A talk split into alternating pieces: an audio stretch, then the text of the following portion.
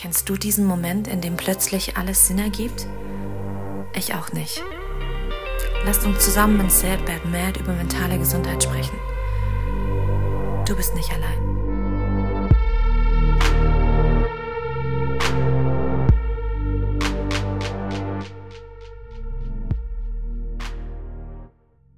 Hallo, meine lieben Zuhörer. Ich begrüße euch heute zur Folge Small Town Boy meines Podcasts Sad Bad Mad. Herzlich willkommen bei mir, darf ich heute Florian heißen, der nämlich mein Gast heute in diesem Podcast sein wird. Florian, ich freue mich sehr, dass du heute mein Gast bist. Hi Senta, ich freue mich auch hier zu sein in einem Podcast. Das freut mich, dass du meine Einladung angenommen hast, denn wir haben ja heute ein, ich sag mal, sehr, sehr persönliches Thema uns mhm. ausgewählt. Denn äh, Small Town Endeffekt Stadtjunge und da gibt es ja einen sehr, sehr prekären Song von äh, Bronski Beat, der eigentlich auch ein bisschen, ich sag jetzt mal, auf deine Geschichte passen könnte. Stimmt das so? Mhm. Ja, kann man so sagen, ja. also du bist ja auch in, äh, eine kleinen, in einem kleinen Ort groß geworden. Ich mhm. sag wir beide, weil wir kommen nämlich aus demselben. Ja. Und äh, das finde ich persönlich ein bisschen schwieriger, wenn man eben nicht so ins Schema passt. Also das ja. merke ich ja an mir selber. Ähm, und ich glaube, dir ging das ein bisschen ähnlich. Mhm. Ja, also es war ja wirklich ein Dorf, ja, kann man sagen, ein Tante Emma Laden so und sonst nichts, ja, Häuser und Natur, ganz viel Natur und wirklich ein kleines Dorf und da ist schon schwieriger gewesen, wenn man so nicht ins Schema F passte. Genau. Hm. Erfahre ich heute noch am eigenen Leib, so die von zwei Kindern voll tätowiert, aber jetzt mit einer Frau verheiratet, ist so gar nicht Schema F. Das mhm. passt hier so gar nicht rein. Ja. Ähm, weiß ich, das ist alles ein bisschen schwierig, wenn man einfach anders ist als die anderen. Magst du uns einfach mal erzählen, wer du bist, wie mhm. deine Geschichte so ist? Ja, also, wie gesagt, ich bin Florian. Ja, ich bin in dem kleinen Dorf aufgewachsen und ähm, habe mehrere Aneckpunkte, sag mal mal so, die ich früher hatte und immer noch habe. Ja. Ähm, zum einen, mein Aussehen war früher nicht standardmäßig. Ja, ich war sehr übergewichtig. Immer für mein Alter war ich sehr übergewichtig. Ähm, war oder bin homosexuell, ja, also jetzt nicht heterosexuell so in meiner Jugend die Findung gehabt auf dem Dorf, was ein Thema war. Ja, das sind so zwei die größten, größten Dinge, glaube ich, die mich so haben anecken lassen oder wo ich angeeckt bin damals, so in meiner Kindheit, meiner Jugend, die natürlich bis heute noch ein bisschen prägend sind. So homosexuell übergewichtig, kleines Kaff, herzlichen Glückwunsch, den Sechser im Lotto gezogen, so von wegen, das passt ja hier nicht dazu. Mhm. Was war jetzt so der, der erste Moment, wo du gemerkt hast, okay, irgendwie habe ich es ein bisschen schwerer als andere? Also gab es da Momente, wo dir aufgefallen dich Leute anders behandeln? Also gerade schon, wir kennen uns ja, seit du klein bist. Du, ähm, mhm. Wie gesagt, wir kommen aus dem gleichen Ort. Gab es denn also in deiner Kindheit dann schon Berührungspunkte für dich, einfach allein schon aufgrund deines Übergewichts? Ja, also es hat eigentlich schon immer, mein Gewicht war immer Thema. Also ich kann mich an keine Zeit meines Lebens erinnern, wo mein Gewicht kein Thema war. Es war im Kindergarten schon pummelig, übergewichtig, da schon bei den Sportaktivitäten nicht so mitmachen können wie die anderen Kinder damals. Ähm, da aber auch schon erste Diskriminierung erfahren von meinem Körper her. Jetzt nicht ich direkt, aber so an meine Mutter hin, wo einfach völlig random fremde Leute meiner Mutter gesagt haben, nein, mit so einem Kind würde ich mich schämen und gar nicht auf die Straße gehen und solche Sachen. Und das kriegt man als Kind natürlich ja mit. Ne? Mhm. Also wenn mhm. da sowas kam. Okay. Also das klingt auf jeden Fall nicht schön. Mhm. Ähm, und wie ging es dann, ich sag mal, was hat das mit dir gemacht? Also man wächst ja dann so auf und solche Sachen mit und was macht das mit so einer Kinderseele oder mit so einem Mind? Wie ging es dir dann da damit? Ich habe, glaube ich, angefangen, das in mich hineinzufressen, ja, wie man so schön sagt, psychisch gesehen hineingefressen, aber auch körperlich, ja, viele Coping-Strategien übers Essen irgendwie gelöst damals. Ähm, aber ich habe auch schon so versucht, meine kleine heile Welt, meine Bubble mir zu kreieren, wo ich so meine, wo ich einfach ich sein konnte. Ja, Menschen irgendwie damals zu finden, Freunde, ja, Familie, Familie von Freunden, die mich einfach so akzeptiert haben, wie ich bin und wo ich mich habe nie verstecken müssen. Ja, das war aber immer schon ein Thema bei mir, so eine Bubble. Und so, so vom Außen war es schwieriger für mich, muss man sagen. Es hat mich eher zurückgezogen, ja, also eher nicht anecken, nicht auffallen, was man so oder so tut, wenn man gewichtsmäßig nicht in der Gesellschaft passt, ja. Ähm, mhm. So das typische Gesellschaftsbild fällt man so oder so auf. Hat man zu wenig, fällt man auf, hat man zu viel, fällt man auf. Ja. Ähm, und da waren manche, manche Situationen dabei, wo ich mir gedacht habe, okay, richtig unangenehm will ich eigentlich gar nicht, aber ich war drin. Na, irgendwie war ich oft der Mittelpunkt, wo ich eigentlich gar kein Mittelpunkt sein wollte. Also du wolltest eigentlich lieber unsichtbar sein, sodass einfach du gar nicht auffällst, dass es gar nicht überhaupt Thema wird. Ja. Aber es wurde dann halt trotzdem irgendwie, wie es halt oft so ist, dann über deinen Kopf hinweg auf einmal dann ein Riesenthema und du musstest dich dann mit auseinandersetzen. Ja. Was haben solche Situationen mit dir gemacht? Also war es dann tatsächlich so, dass du dich dann immer weiter zurückgezogen hast oder wie? Weil, also wir müssen ja vielleicht ein ganz kleines bisschen vorgreifen, mhm. dass äh, wir auch erklären, warum wir jetzt da so explizit darauf eingehen. Du hast ja auch eine unfassbare Wandlung durchgemacht, die ich jetzt noch gar nicht komplett auflösen möchte, aber wir reden ja deswegen darüber, weil ich einfach so faszinierend finde, wie dein Werdegang ist. Also mhm. Das war ja einer der Gründe, warum ich dich auch unbedingt gerne im Podcast haben wollte, weil du, sag nicht zu weit vorgreifen, eine ja. unfassbare Wandlung mhm. vollzogen hast. Aber wie gesagt, also mich wundert halt einfach so, ich kenne dich ja von, von klein auf, sage ich mal. Ich habe das ja so ja. ein bisschen so von weitem mitbekommen. Und ähm, wie, ja, also für mich war das natürlich nie ein Thema. Also für mich spielt sowas auch nie eine Rolle. Aber ich frage mich natürlich immer, ich habe ja auch, äh, die letzte Folge ging ja um Mob Me I'm Famous. Mhm. Ähm, hast du selber auch dann Mobbing Grund von deiner, deinem Körperumfang? Ja, definitiv. Also ähm, ich habe mir die Folge Tatsache auch angehört, ja, recht aktuell habe ich mir die mhm. angehört. Mhm. Und habe ich mich schon in manchen Sachen auch wieder gesehen. Ja gerade wenn man irgendwie übergewichtig ist, vor allem dann auch im Schul in der Schule war das so ein Ding im Sportunterricht. Der Sportunterricht war für mich das Schlimmste. Das war für mich die größte Demütigung meistens, die ich irgendwie nur gehabt habe. Und wenn Sport anstand, hatte, war mein Tag schon immer gelaufen. Das war sofort ein doofer Tag damals, wenn ich Sport auf dem Stundenplan hatte. Nicht, weil ich keinen Sport machen wollte, passt mhm. ja ins Bild, der Übergewichtige, kein Bock auf Sport, macht eh nichts. Ähm, aber es war einfach nur so, ich kann halt nun mal nicht mit meinem Übergewicht irgendwelche Räder und Flickflack und was weiß ich schlagen, geht halt nicht. Na, und muss es aber vor der ganzen Klasse vormachen. Ja, es war so, so eine Demütigung, irgendwie einmal durchs bildlich gesprochen durchs Dorf gescheucht, ja, wo mhm. jeder dann seine Buhrufe hat rufen können. Und es hat halt schon ähm, für manche so einen Nährboden gegeben für Mobbing. Ne? Leider, leider vorstellen und ich finde es nach wie vor, wie ich es ja auch in der vorherigen Folge gesagt habe, einfach unfassbar, was da natürlich passiert. Außerdem natürlich auch Kinder schon sein können. Die das ja im Endeffekt daher adaptieren, dass sie es bei uns Erwachsenen teilweise ja sehen, wie wir mit ja. Menschen umgehen oder wie wir andere Menschen, die für unsere Welt in irgendein Schema, wie du vorher sagtest, Schema F nicht reinpassen, äh, wie wir die ausgrenzen. Und dann machen Kinder sowas natürlich auch nach und können da unfassbar grausam sein, weil sie natürlich dadurch, dass sie halt so ehrlich und klein und unberührt sind, dann halt einfach auch Sachen raushauen, ohne drüber nachzudenken.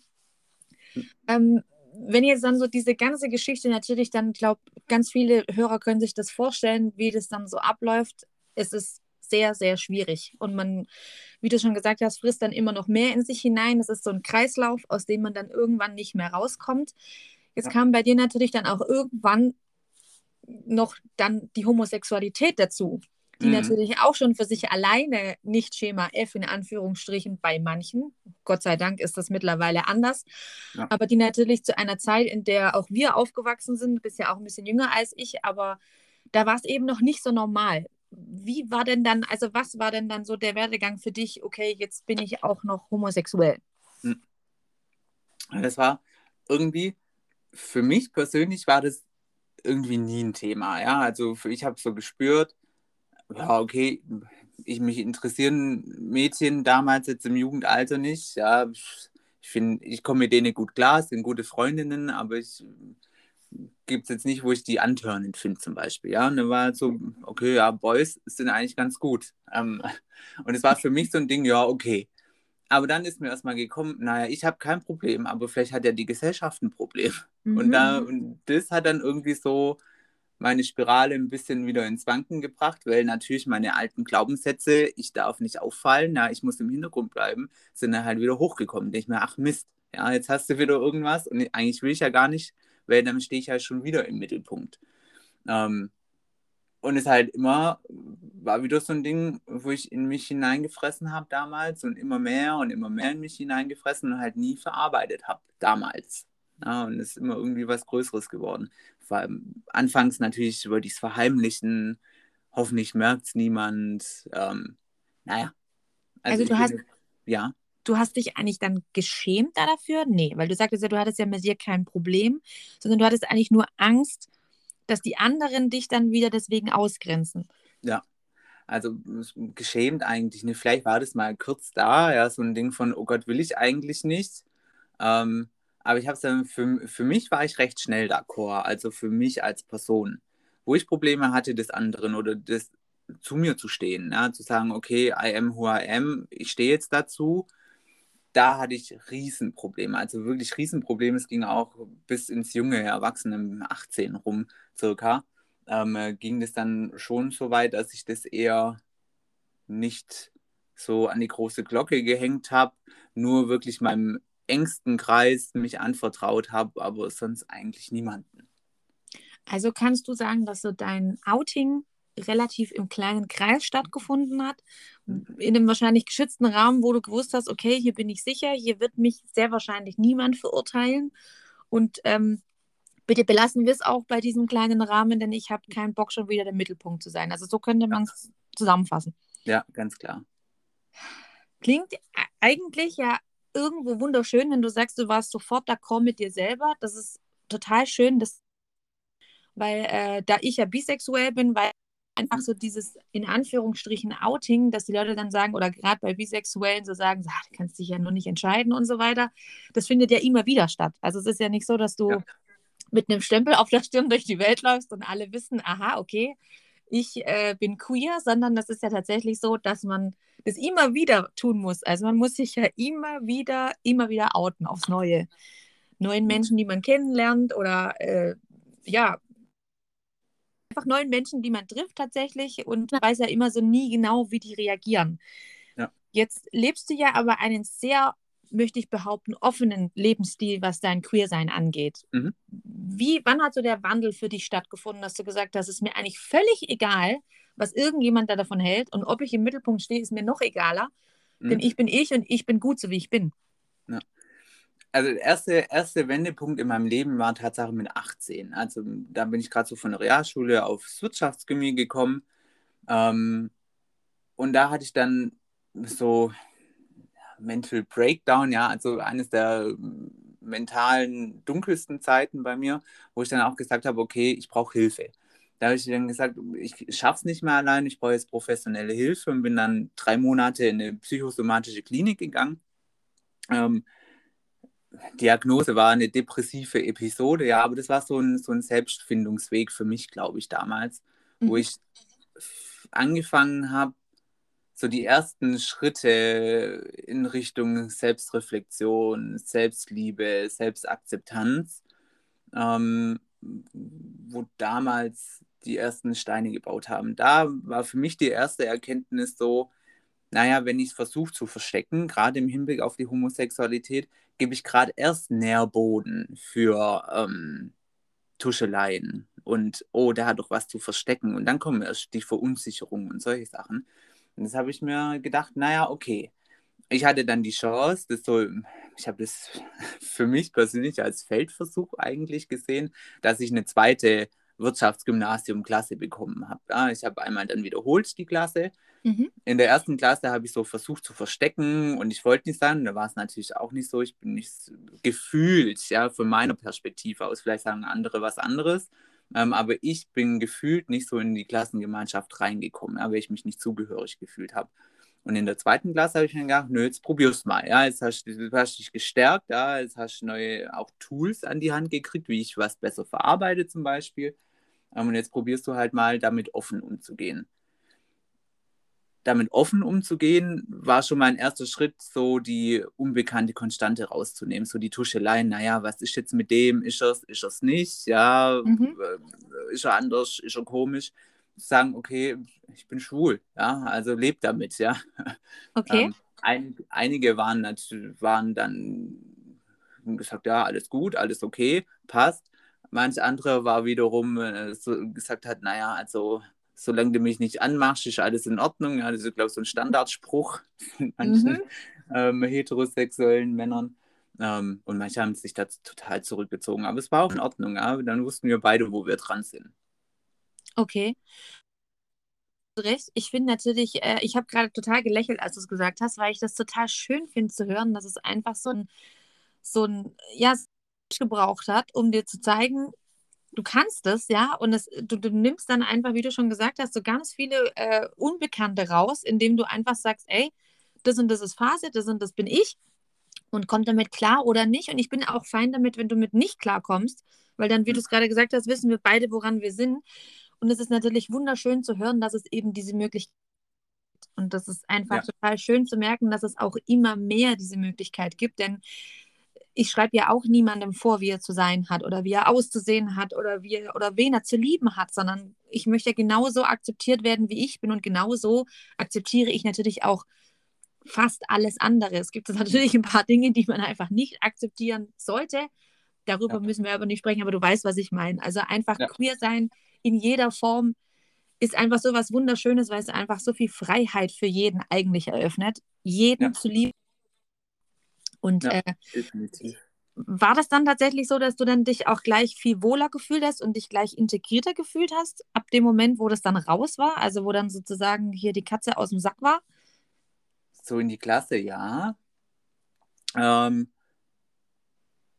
bei, bei queeren Menschen muss man sagen, da kommt ja dann auch eine Szene ins Spiel, ja, bei mir die schwulen Szene und solche Sachen. Da war es wieder Tatsache ein bisschen anders.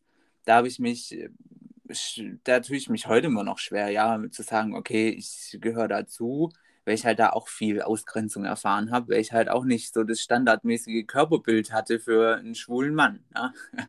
Mhm. ähm, da ist es ein bisschen schwierig, aber so generell ja. Also ich bin jetzt so d'accord damit, dass ich jetzt auch ein bisschen aktivistisch unterwegs bin hier in Göppingen, ja, in mhm. der nächstgrößeren Stadt von dem Dorf, da wohne ich ja jetzt auch, ähm, wo ich da in einer bürgerschaftlichen Engagementgruppe Queer Göppingen heißt die, engagiert bin, um das Thema hier ein bisschen präsenter zu machen und da auch ein bisschen mehr, mehr, mehr queeres Leben in die Stadt zu bringen. Und da bin ich ja auch offen damit, ja. Da gehe ich auch, spreche ich mit Menschen, bin in der Presse, solche Sachen. Also da bin ich jetzt so gefestigt, Gott sei Dank, ja, ähm, dass ich damit wirklich offen umgehen kann.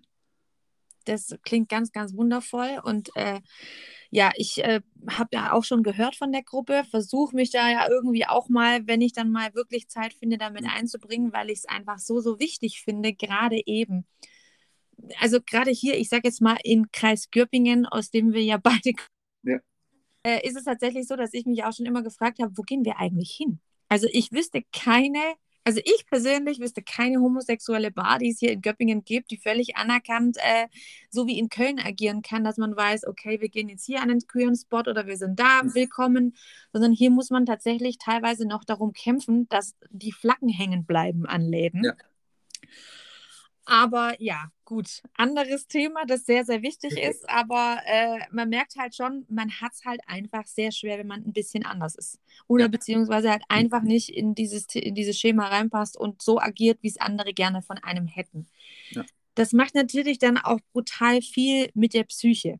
Mhm. Und ähm, du hast ja gesagt, du bist dann sehr gewachsen dadurch, dass du dann eben irgendwann in Anspruch genommen hast. Mhm. Ähm, war es dann tatsächlich so, dass es dich auch so geprägt hat, dass das jetzt jetzt immer noch abrufen kannst? Also, dass du sagst, das hat mir so geholfen, dass es auch wirklich für andere Menschen, die ja damit hadern, ein sehr guter Anlaufpunkt, Anlaufspunkt sein könnte? Mhm.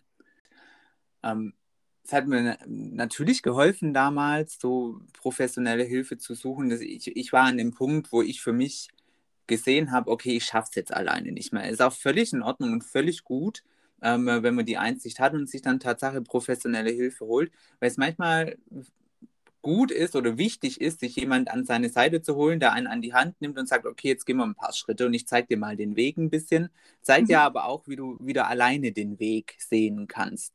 Und dann in, äh, nach einer Zeit da auch wieder loszulassen und zu gucken, okay, ja, ich kann ja auch wieder alleine meinen Weg gehen.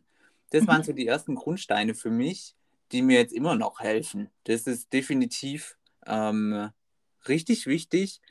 Aber jetzt so auch meine, meine Coaching-Ausbildung, die ich dann gemacht habe, um das, so, weil mich das Thema richtig fasziniert, ähm, hat mir natürlich auch ungemein geholfen, da jetzt ähm, weitere, mehr an mir zu arbeiten.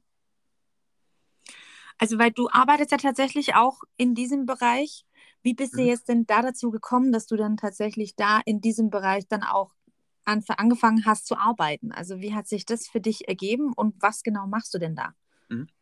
Also hat sich eigentlich, mein Interesse wurde dann geweckt, so nach der Psychotherapie. Ich glaube, es geht einigen so, wenn ich jetzt so verallgemeinernd ja. reden darf, da die dann ähm, irgendwie sich mit dem Thema auseinandersetzen und dann ein bisschen mehr von dem Thema verstehen möchten. Ähm, ich habe es dann gemacht, weil ich so an meinem Hauptjob, das hat dann ganz gut gepasst, wenn ich so eine Coaching-Ausbildung mache. Dann habe ich gedacht, okay, zwei Fliegen mit einer Klappe passt perfekt.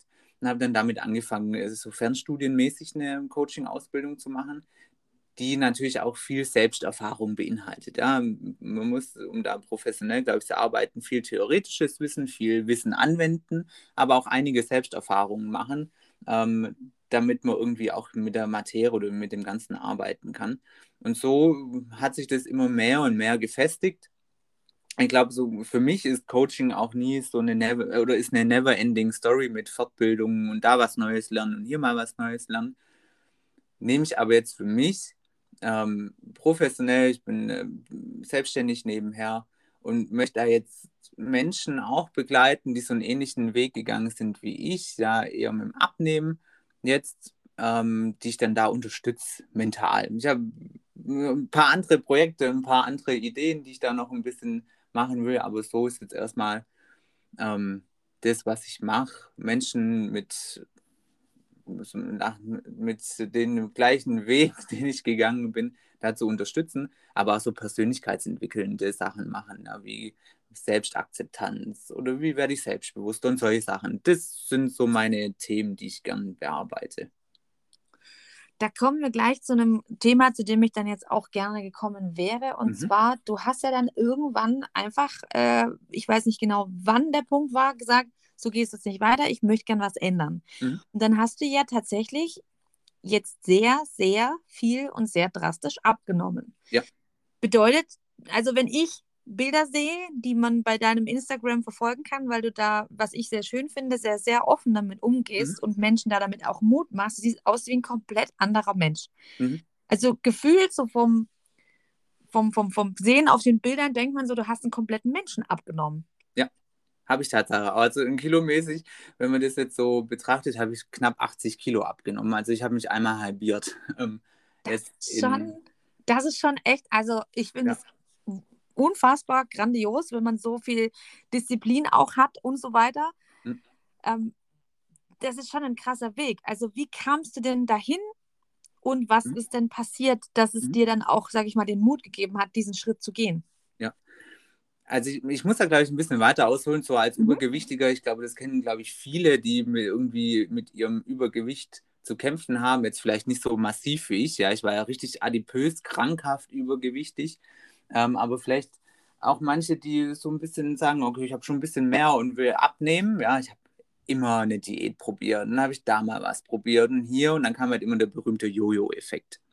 Mhm. Ähm, mein schlussendlich ähm, meine Lösung, die ich für mich persönlich gefunden habe, war eine Magenoperation.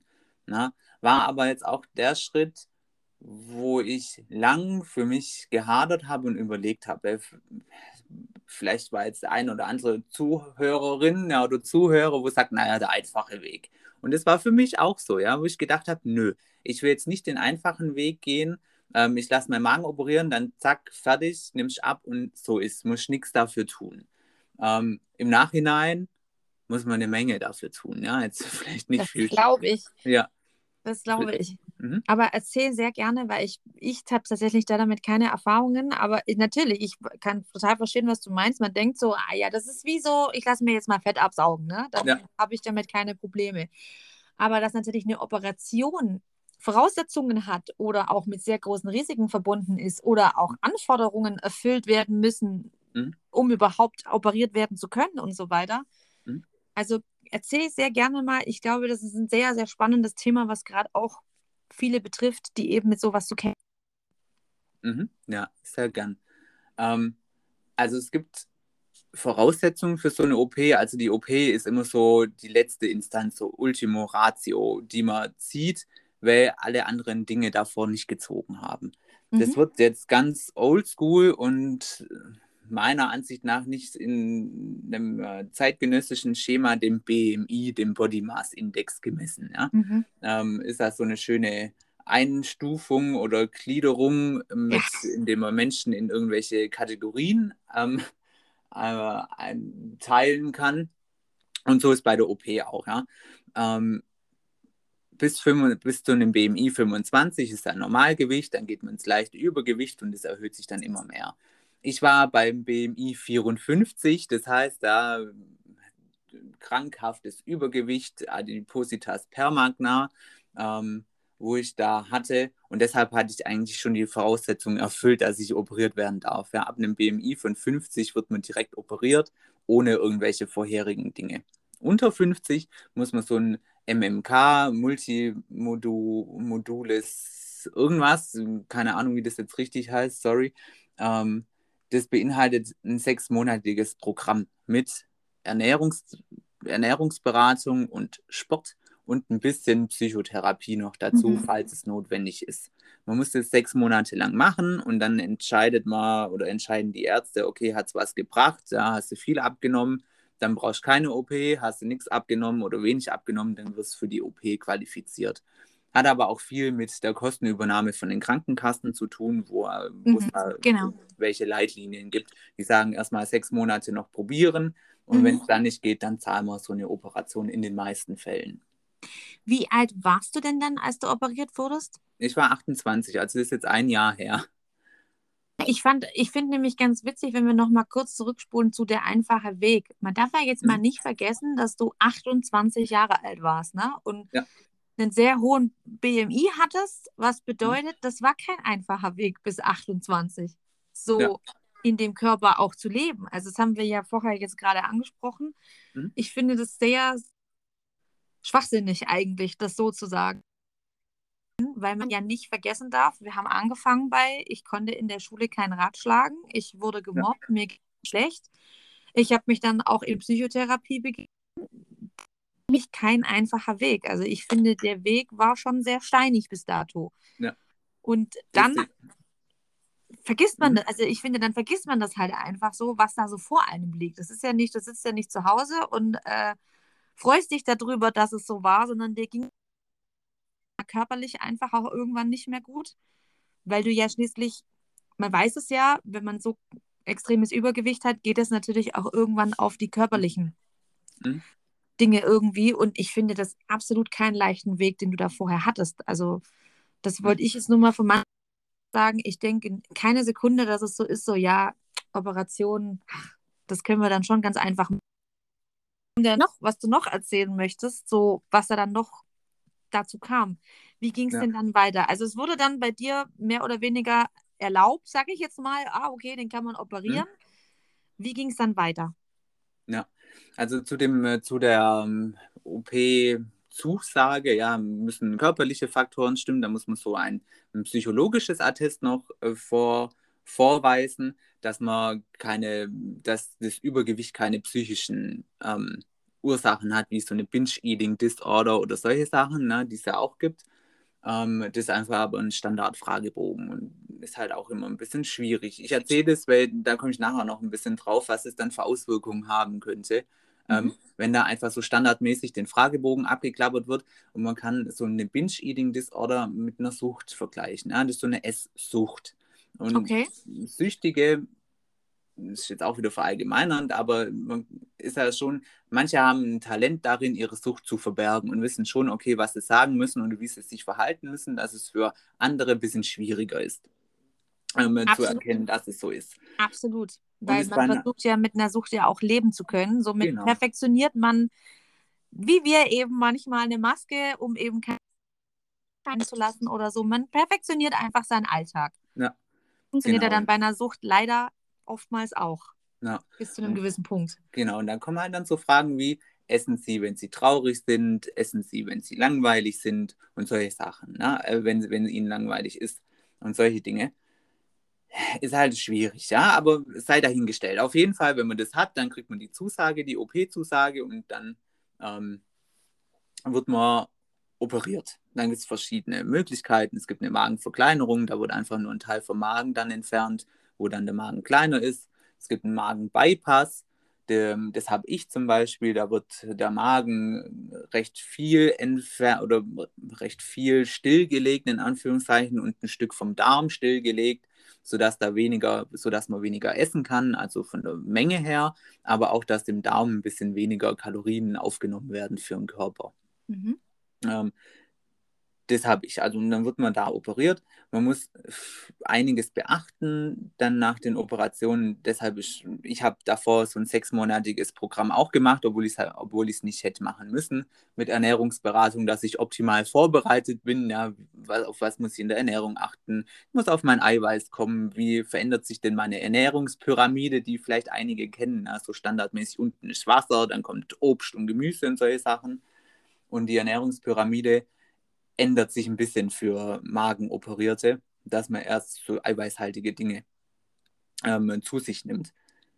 Ja, und dann wird man operiert, ist ein paar Tage im Krankenhaus, dann kriegt man da nochmal eine ähm, Ernährungsberatung, eine Stunde, auf was man achten muss, welche Vitamine man einnehmen muss und solche Sachen. Und dann darf man heim. Ja, und dann ist man so allein, gefühlt, auf dem Feld. Und dann okay. fängt die Arbeit an. Mhm. Wie ging es dir nach der Operation? Also körperlich ging es mir eigentlich recht gut. Ja, das ging recht schnell, keine Schmerzen, nichts. Also im Krankenhaus war es auch okay. Dann muss ich sagen, war für mich, wo ich jetzt im Nachhinein auch sagen muss, okay, Operation ist keine einfache Option, weil die ersten drei, vier Wochen nach der Operation waren seelisch für mich die Hölle. Ja, also das war einfach die Hölle auf Erden. Ich war von glücklich bis wütend, dass ich richtig wütend war, bis traurig, dass ich geheult habe. Da war alles dabei. Also alles in einer Stunde, ja, gefühlt minütlich hat sich irgendwie mein Gemüt geändert. Ich muss auch sagen, ich habe da zeitgleich aufgehört zu rauchen. Ja, das hat er wahrscheinlich auch mit reingespielt ein bisschen. Ähm, aber da kamen halt schon solche Gedanken. Ja, ich konnte da nach der OP kann man nur breiig essen oder nur flüssiges, so 100 Gramm, 150 Gramm maximal. Und dann saß ich da halt krankgeschrieben zu Hause mit meinem Kartoffelbrei, drei Bissen und ich war voll. Und dann kommt so im Fernsehen, vor Weihnachten war, das war im November letztes Jahr, kam da so Werbungen, ja, was ist das Schönste an Weihnachten? Das Essen. Und ich guckte so an, die Tafel, denke so, oh Gott, ich kann nie wieder in meinem Leben essen. Ja, solche Gedanken hat, oder ich hatte da solche Gedanken. Mhm. Und ich mir denke, okay, Florian, was hast du da eigentlich gemacht? Ja, war es dir das wert? Ähm, aber so nach und nach, wo dann, ich glaube, der erste Schock und auch die ersten, ersten ähm, Einsichten oder wahrscheinlich so das Mindset, das sich bei dir mit angepasst genau, hat, ja. so ein bisschen, dass sich ja. das dann halt so ein bisschen eingespielt hat. Genau. Dann kam halt, da habe ich dann das erste Mal auch so entdeckt, okay, was war denn Essen für mich? Ja, was war Genuss für mich? Und wo ich eigentlich gedacht habe, na, ich war glücklich früher und Essen war Essen für mich und solche Sachen, waren da schon so manche Sachen, wo ich halt nicht mal machen konnte, ja. Also, was war Genuss für mich? War Genuss für mich, ich habe was Kleines, so richtig gut schmeckt, oder war Genuss für mich, bis ich satt bin, ja, bis ich ein Stück mehr satt bin. Einfach ein schöner, großer Teller voller Essen. Ähm, ist das Genuss für mich oder reicht halt auch ein Kaffee, Löffel, irgendwas, wo ich genießen kann? Mhm. Solche Sachen. Dann war halt von Grund auf erstmal, was war denn da bei mir überhaupt? Und wie will ich das denn in Zukunft haben? Und wie kriege ich das überhaupt hin? Ja, also das waren so die ersten, ersten Schritte, die ich so vom Mindset her mental habe auch durchgehen müssen. Damals. Also hat da dann auch eine riesige, ich sage jetzt mal, Veränderung im Kopf mhm. einfach stattgefunden, die ja gezwungenermaßen dann auf einmal da war. Ja. Weil du ja dann auch, wie du gesagt hast, gar nicht mehr essen konntest. Ja. Und äh, ich finde sehr, sehr spannend zu hören, dass dich irgendwo traurig gemacht hat, weil man denkt ja jetzt so, klar, er wählt jetzt den Weg der Operation, er müsste doch total glücklich sein, nach drei Löffeln Kartoffelbrei satt zu sein. Ja. Aber wie du gerade sagst, das ist, glaube ich, was, was man gar nicht bedenkt, dass man dann da sitzt und sagt so, ich kann. Also es sind ja, ja auch Sorgen und Ängste, die dich dann da begleiten. Und ich finde es sehr, sehr, sehr spannend zu hören, wie du sagst, so dass das, das ganze Mindset muss ich dann da erstmal anpassen, bis man dann erstmal realisiert, was Essen eigentlich für dich bedeutet hat. Und ja. für dich tatsächlich auch äh, so eine Art Ersatz teilweise für Dinge, die eben nicht gut gelaufen sind viele Jahre lang? War das dann so ein Aha-Moment für dich oder war es dann eher so, dass du festgestellt hast, Essen war eigentlich nie wirklich wichtig, es war einfach nur irgendein Puffer oder was hat sich hm. da in deinem Kopf dann getan in der Zeit? Also ich habe schon gemerkt, ja, wo ich dann so nach einer Zeit in der Akutphase nicht, aber so danach, wo ich dann auch erstmal lernen musste, okay, wenn ich traurig bin, was mache ich denn dann so richtig? Oder wenn ich, lang, wenn ich Langeweile habe. Ja? Früher war es halt so ein Ding von, ich bin dann an den Kühlschrank gelaufen, habe geguckt, wenn es einem, wenn es mir langweilig war, bin ich an den Kühlschrank, denke mir, ja, da kannst du ein Rädle Wurst essen, dann gehst du wieder zurück und dann eine halbe Stunde später, ach, jetzt gucken wir nochmal, vielleicht gibt es was Neues jetzt im Kühlschrank, ja. Und er hat dann immer so gesnackt oder solche Sachen. Mhm. Das war für mich Essen. Ja, also das war so meine Beziehung zum Essen. Und halt mhm. für mich war halt auch der Genuss. Ja, für mich war Genuss eher Völlerei. Ja, ich genieße und Genuss war für mich früher immer viel. Ja? Okay. Ähm, mhm. da musste ich auch eine total neue, neue Beziehung damit auf, ja, Beziehung aufbauen, kann man so sagen. Und da war ich auch Gott froh, dass ich so mein Coaching-Wissen davor hatte, aber auch, dass ich in der, im Rahmen von der Coaching-Ausbildung lernt man ja auch verschiedene Coaches dann kennen, wo ich halt habe mich dann auch hinwenden können und sage, hey, ich brauche da jetzt kurz mal, ich brauche da jemanden zum drüber schwätzen oder so. Ähm, genau, und das ist halt jetzt ein großer Punkt, wo man Tatsache ansprechen muss mit der OP. Die Suizidrate ist nach solchen Operationen signifikant erhöht. Ja, das ähm, die Schwierigkeit, weil halt viele dann nicht damit klarkommen. Es wird der einzige Ersatz für ihre negativen Gefühle oder so genommen und dann gibt es es halt nicht mehr. Und dann kommen einige, einige nicht damit klar. Das habe jetzt schon Gänsehaut tatsächlich, weil man sich also darüber gar keine Gedanken macht. Also ich habe mir noch ja. nie Gedanken darüber gemacht, wenn man denkt, also das, also ich sag's jetzt mal, Gesellschaft raus, man denkt da jetzt so, da müsste ja eigentlich alles besser werden. Man müsste ja voller Vorfreude aus der Narkose aufwachen und denken, jetzt fängt mein Leben richtig an, mhm. jetzt kann ich loslegen, jetzt kann ich was erreichen, was ich alleine aus eigener Kraft nicht erreichen konnte.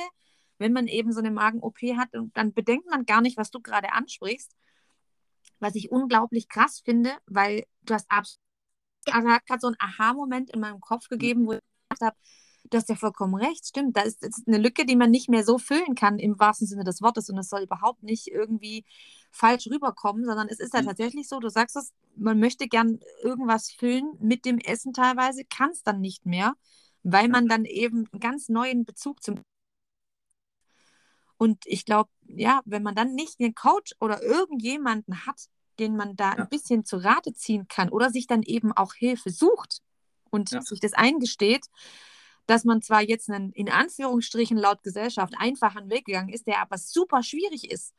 Ich glaube, das ist ein ganz, ganz, ganz wichtiger Fakt, du da angesprochen hast, der, der sollte definitiv niemals unter den Teppich gekehrt werden. Hm. Sehr, sehr toll, dass wir darüber sprechen, weil es mir auch gerade ganz, ganz neue, also ganz die Augen komplett geöffnet hat, was dieses Thema angeht. Ja. Also ich finde es sehr, sehr schön, dass du da auch so offen drüber sprichst. Gab es bei dir denn auch so einen Moment, wo du dachtest, nee, ich pack das nicht, ich kann das nicht? Ja, die ersten, die ersten drei Wochen, das war für mich die Hölle, denke ich mir. Da habe ich mir immer gedacht, die schlimmste Entscheidung meines Lebens, was das wert. Ja, du warst so glücklich vor, vor der Operation, trotz deinem Gewicht und solche Dinge, ähm, wo ich es wirklich bereut habe. Und dann habe ich gedacht, Florian, du wirst nie wieder glücklich in deinem Leben. Du jetzt bist so, kannst nur noch drei Esslöffel Kartoffelbrei essen und das war's. Und das war wirklich für mich wirklich, wirklich hart. Also die Zeit,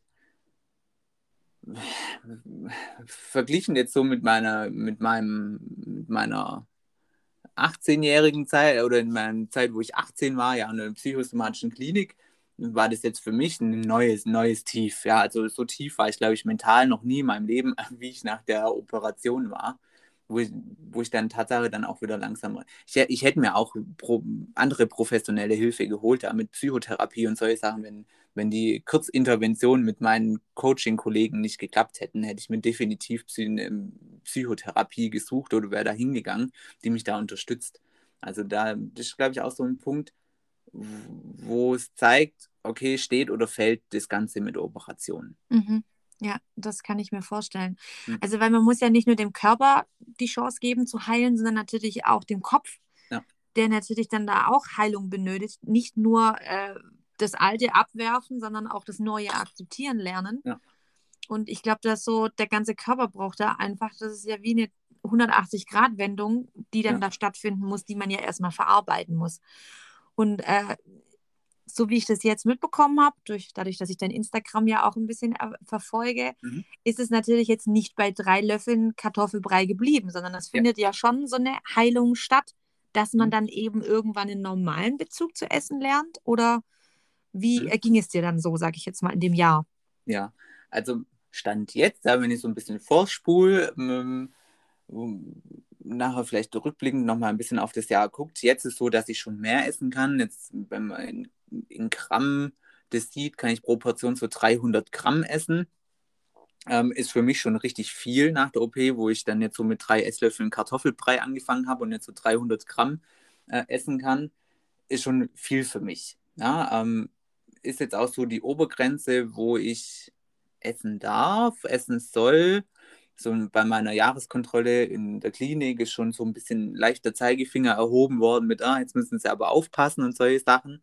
Ähm, ja, aber ich bin d'accord, also für mich ist es in Ordnung und ich bin auch wieder glücklich, so eine größere Portion essen zu können. Ist immer noch eine kleinere Portion als normal, glaube ich. Ähm, aber da bin ich recht glücklich damit und kann jetzt auch wieder ein bisschen verschiedene Sachen essen. Ja, man muss dann auch nach so einer OP gucken, was vertrage ich denn noch, was vertrage ich nicht mehr, was vertrage ich wieder. Ich habe zum Beispiel keine Nudeln und keinen Reis mehr vertragen. Keine Ahnung warum, das kann sich so einstellen im Körper. Mhm. Jetzt kann ich wieder ein paar Nudeln essen, Reis geht immer noch nicht. Aber das sind halt dann so kleine Glücksmomente, wo man sagt, ah ja, okay, das passt wieder. Ich esse Fisch, ja, also ich habe vor der OP nie Fisch gemocht und jetzt esse ich Fisch. Jetzt könnte ich nur noch Fisch essen. Keine Ahnung. Frag mich nicht, was da biologisch abgeht im Körper oder so.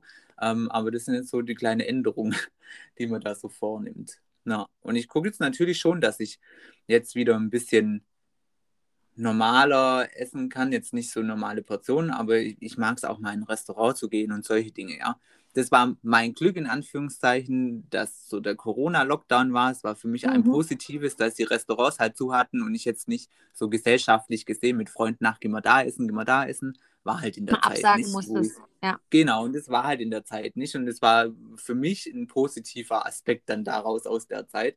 Und jetzt ist so, jetzt geht es schon wieder. Ich kann jetzt keine normale Portion im Restaurant essen, aber jetzt schon so, dass ich sage, wenn ich eine kleine Portion bestelle, passt's.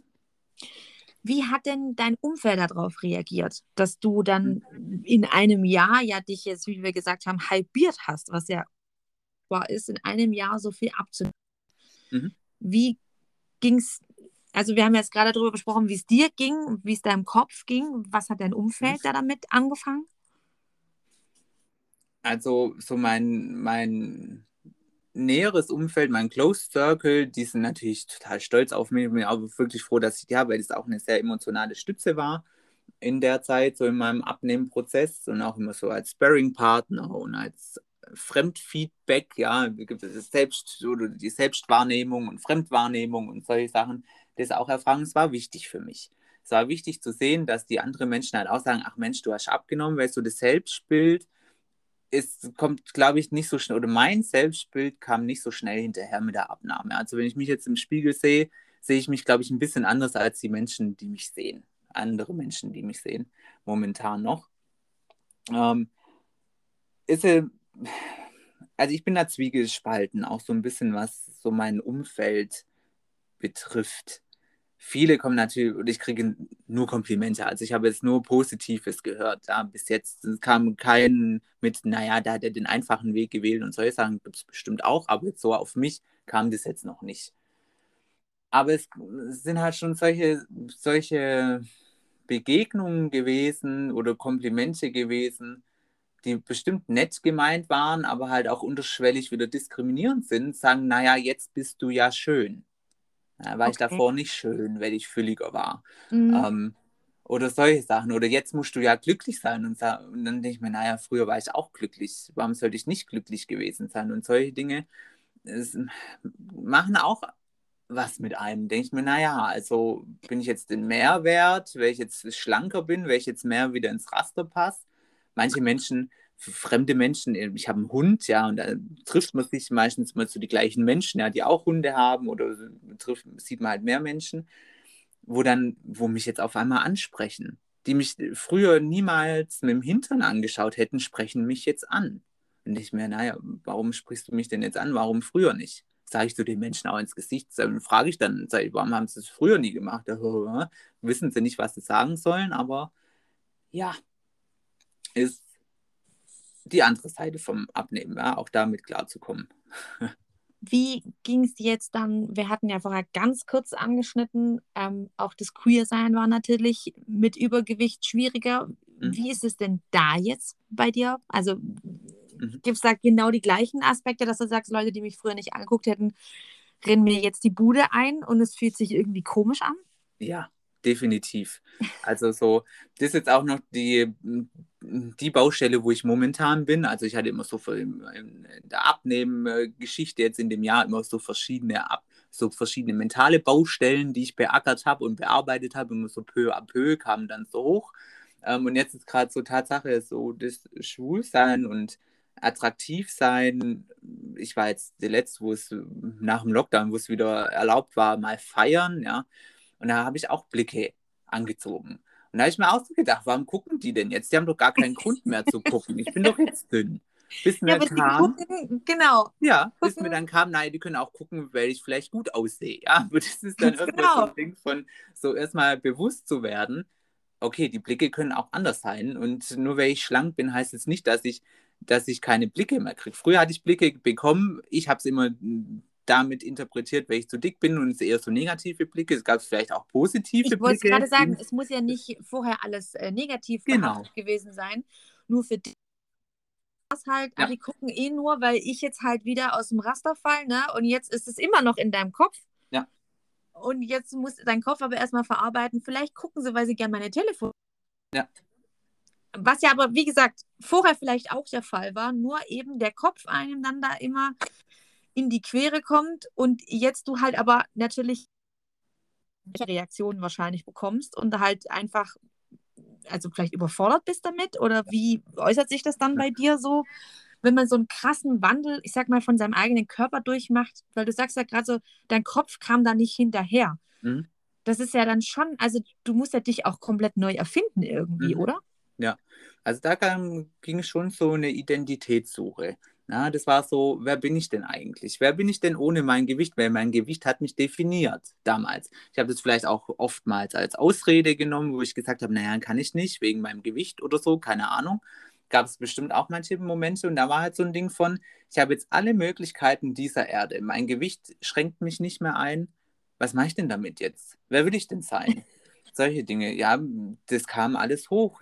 Ich hatte, keine Ahnung, im Flugzeug, jetzt im Sommer, da habe ich, ja, hab ich erst mal mitgekriegt, dass man das Tischchen zum Ausklappen, wo vor einem ist, dass man das an einen hinziehen kann. War da vorher nie, habe ich nie erfahren. Ja, ich habe gedacht, das Tischchen ist kaputt. Ich habe meine Freundin gefragt, sag ich, Linda, ich glaube, mein Tisch ist kaputt. Sagt sie, nee, ist doch völlig normal.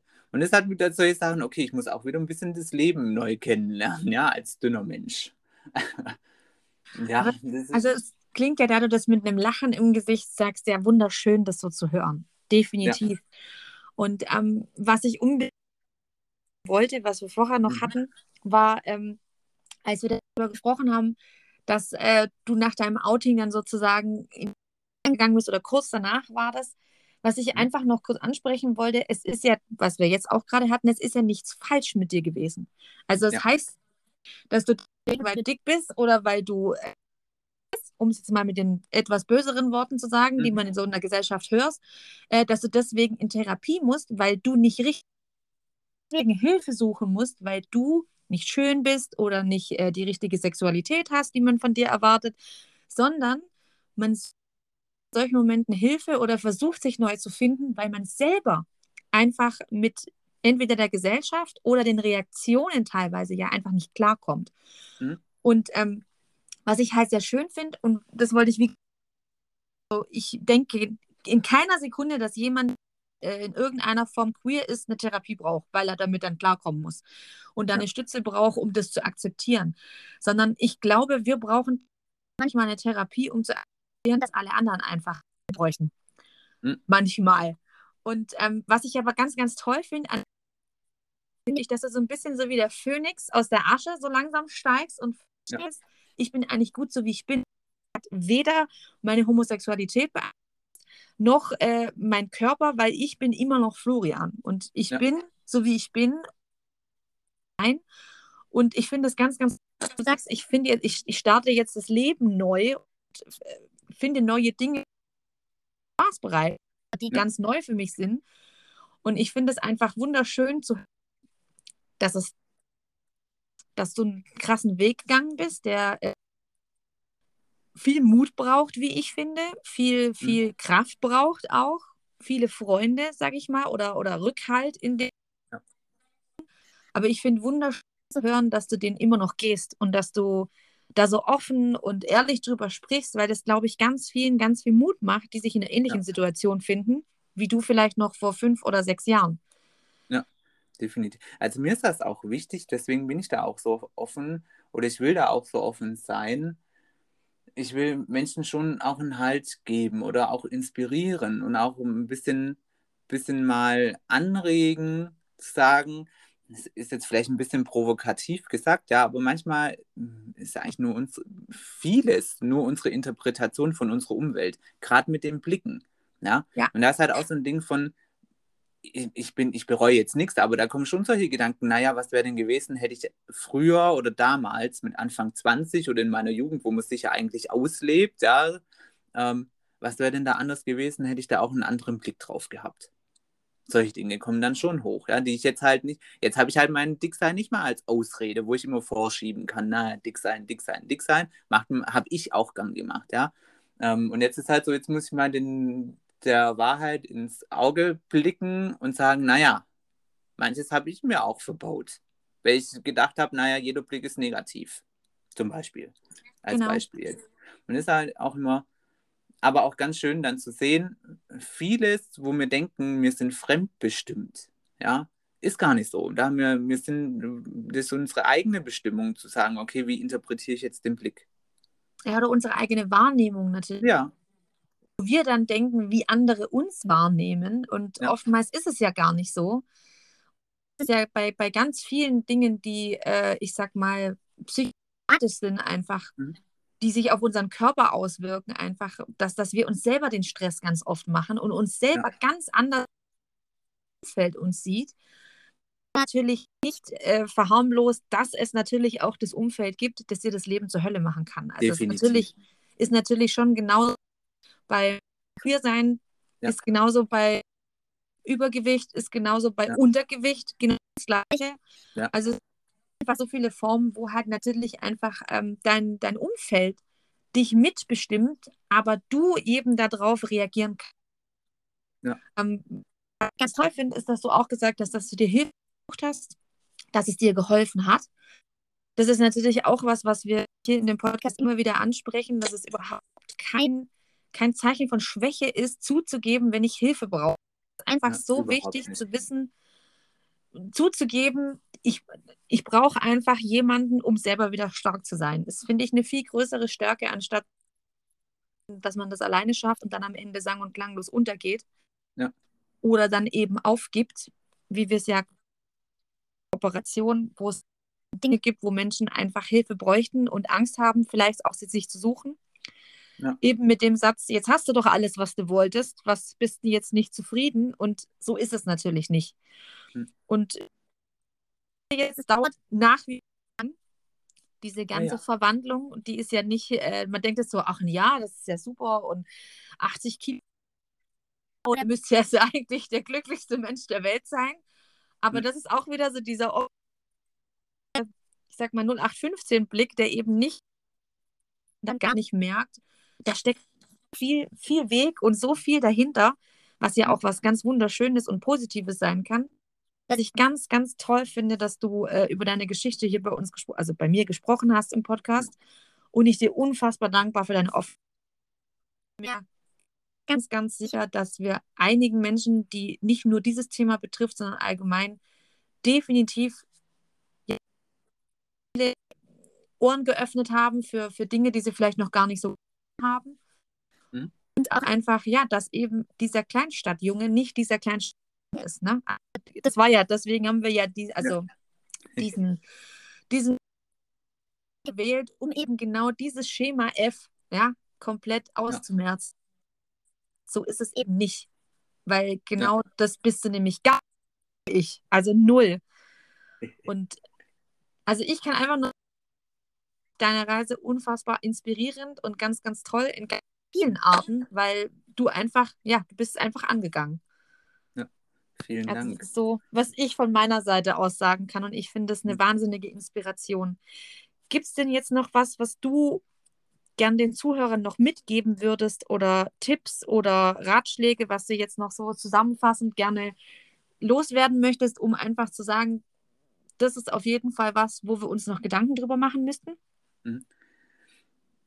Das Wichtigste ist, glaube ich, so was ich jetzt in meiner, in meiner Abnehmphase, aber auch generellen Phase gelernt habe, meine Perspektive, die ich habe, ist nicht die einzige Perspektive, die ich einnehmen kann auf eine Sache, mhm. wie ich drauf schauen kann.